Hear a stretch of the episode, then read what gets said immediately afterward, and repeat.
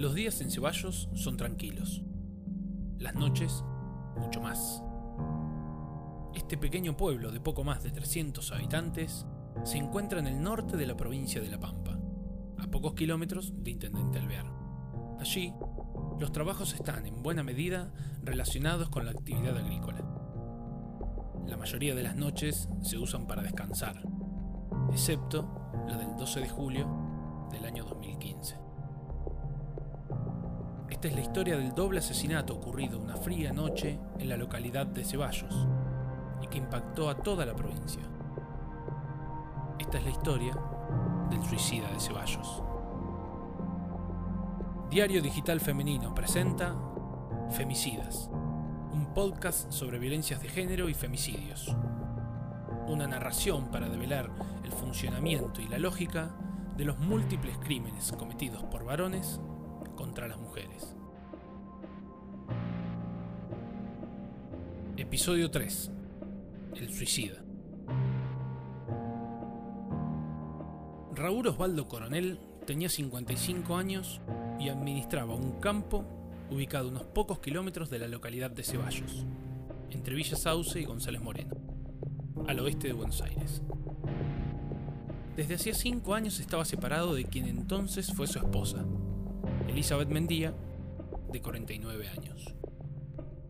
Coronel siempre fue violento con ella, y pareciera que los hijos que compartían no le importaban en lo más mínimo a la hora de someterla y agredirla. El primer hecho público de la violencia que Elizabeth sufrió fue en 2011. Coronel le propinó una brutal golpiza y la víctima tuvo que ser trasladada al Hospital Gobernador Centeno de la ciudad de General Pico. Allí, acompañada por un familiar, radicó una denuncia contra él. Dos años después, en 2013, cuando ya ambos estaban separados, Raúl la fue a buscar a la casa donde ella vivía, en la localidad de Alvear. Cuando le abrió la puerta, empezó una discusión repleta de agravios e insultos. En ese momento, Coronel sacó un cuchillo y, según narraron algunos testigos, él la persiguió por la ciudad con el arma blanca en la mano. Parece ser que para la policía y la dependencia judicial local fue un hecho menor, puesto que Coronel solo estuvo demorado algunas horas y luego fue puesto en libertad. A pesar de estos antecedentes, no existía ninguna medida contra él, ni de detención, ni de restricción o acercamiento. Solo unas pocas horas en la comisaría, que parece no fueron suficientes para Raúl, que volvería a atacar. Elizabeth formó pareja unos años después de la separación. Carlos Montes era un hombre de 55 años de la localidad de Ceballos, que manejaba un camión Mercedes-Benz 1518 con el cual transportaba cereales. Tras algunos años en pareja, ella se mudó con él a su casa en el pueblo.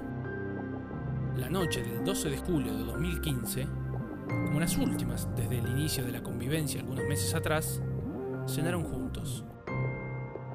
Mientras tanto, Raúl viajó en su auto desde Villa Sauce hasta Ceballos. Se dirigió al domicilio donde estaba su expareja, armado con un calibre 22. Elizabeth y Carlos miraron algo de televisión mientras compartían la sobremesa, cuando un estruendo irrumpió en la casa desde la puerta de entrada. Suena el teléfono en la comisaría. Me mandé una macana, sostuvo la voz del otro lado, para sorpresa del efectivo policial que recibió la llamada sobre la una de la madrugada del domingo 13. Era coronel, quien llamaba para anunciar su crimen. El oficial Barrenuevo, a pedido de la comisaría, se hace presente en el lugar pasadas la 1.30 de la madrugada. Se acercó a pie por la ventana lateral de la vivienda, ubicada en la avenida Ramón Castro. Pudo ver la luz de la cocina encendida y sintió el televisor a un volumen fuerte. Golpeó la puerta varias veces. Al no encontrar respuesta, procedió a ingresar para confirmar la declaración del asesino coronel. En la arcada del dormitorio, con un tiro en el pulmón y otro en el corazón, ambos por la espalda, estaba tirado Carlos Montes, inmóvil. En el suelo de la cocina, con un tiro en la cabeza, Elizabeth Mendía.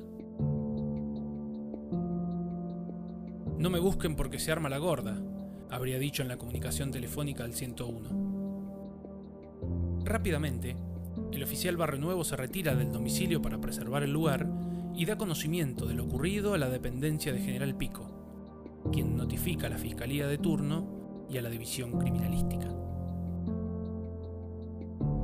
El teléfono volvió a sonar en la comisaría de Ceballos, que ahora estaba más agitada que de costumbre. De nuevo, Raúl Ceballos. Preguntó si efectivamente las personas estaban muertas. Dijo que las había asesinado cerca de las 10 de la noche del sábado. Se lo notaba muy tranquilo al hablar, sostuvo el comisario Mauro Bertone.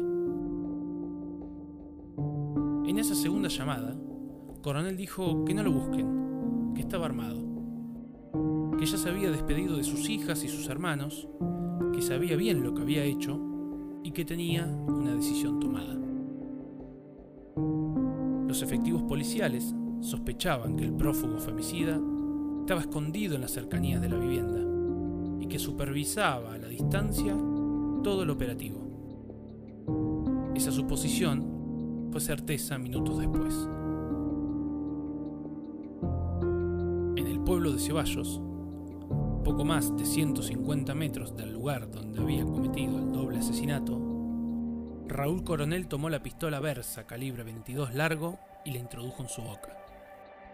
Apretó el gatillo y se quitó la vida.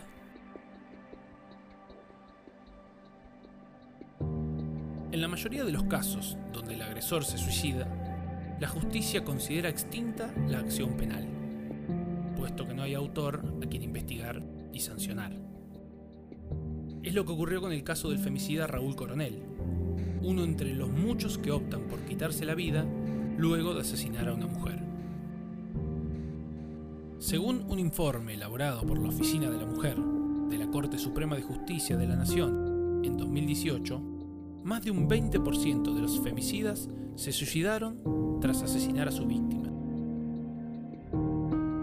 Basta con escribir en un motor de búsqueda de Internet femicidio más suicidio para encontrar sobrados ejemplos en distintas partes.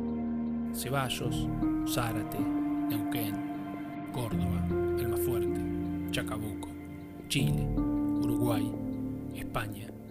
Y la lista sigue. Sin irnos demasiado lejos, en La Pampa al menos 11 femicidas se quitaron la vida luego de asesinar a una mujer en los últimos 20 años. ¿Por qué un femicida se quita la vida después de asesinar? Es sabido que la mayoría de las situaciones de violencia de género provienen del ámbito intrafamiliar y doméstico, y que muchos femicidios ocurren o bien en la casa que comparte la víctima con el victimario, o bien en la casa de ella. En ese marco, entendemos la violencia doméstica como todo acto que hace un miembro de la familia que es perjudicial para la integridad física o psicológica de una persona, o que atenta contra la libertad de algún miembro de la familia. Según la psicóloga Irene Meller, la división social sexo-género, o la división polarizada entre los géneros, crearía las condiciones de posibilidad de la violencia. De acuerdo a lo que plantea Meller, el origen de la violencia doméstica está en la división de la sociedad, que impone géneros, que construye socialmente un sexo y le asigna un rol y un comportamiento determinado. Cuando estos roles son discutidos y cuando esos comportamientos no son los esperados, el hombre actúa mediante los distintos tipos de violencias. En cuanto a los suicidios, la psicóloga tiene un intento de respuesta. Sostiene Irene Meller que el hombre que comete un femicidio en un estado de alteración al descargar violencia sobre los que pretendería defender. Aunque no es inimputable, quien comete un crimen está en un momento de alteración psíquica. Es posible pensar que cuando el varón es arrasado por sus pulsiones agresivas, se encuentra después ante un espectáculo que lo llena de culpa y terror, porque ha dañado una de las personas que más ama, sostiene la psicóloga. Para Meller, el acto de autojusticiamiento tiene que ver con la percepción del daño irreparable que cometió y la culpa que no lo deja vivir por dentro.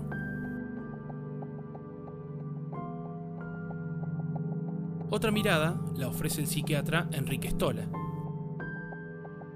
Para él, nada tiene que ver con el sentimiento de culpa, puesto que los femicidas producen daño a sus parejas o exparejas durante mucho tiempo. Y durante ese mismo tiempo no se activa en el varón un sentimiento siquiera parecido a la culpa. Cuando los femicidas se suicidan, sostiene Stola, no es porque teman un castigo, sino porque mataron al objeto que les daba sentido a sus vidas, lo que les daba pertenencia y de alguna forma les permitía vivir. Para el psiquiatra, que el asesino se quite la vida tiene que ver con que ese hombre, que ya fracasó en su intento de controlar a la mujer y debe, por consiguiente, asesinarla, ya no podrá ejercer violencia sobre ella y su cuerpo. Ya no lo posee y no le pertenece. Su vida, dentro de la cultura patriarcal, dejó de tener sentido. La vida de Raúl Coronel dejó de tener sentido después de asesinar a Elizabeth y a Carlos. Los únicos femicidas que siguen con vida son aquellos que todavía no asesinaron a nadie, o bien aquellos a los que una muerte les es insuficiente y vuelven a matar. Diario Digital Femenino presentó Femicidas, un podcast sobre violencias de género y femicidios una narración para develar el funcionamiento y la lógica de los múltiples crímenes cometidos por varones contra las mujeres. Investigación y narración, Andrés Borelo. Edición y producción, Juan Ricciardi. Diseño gráfico, Agustina Ondano.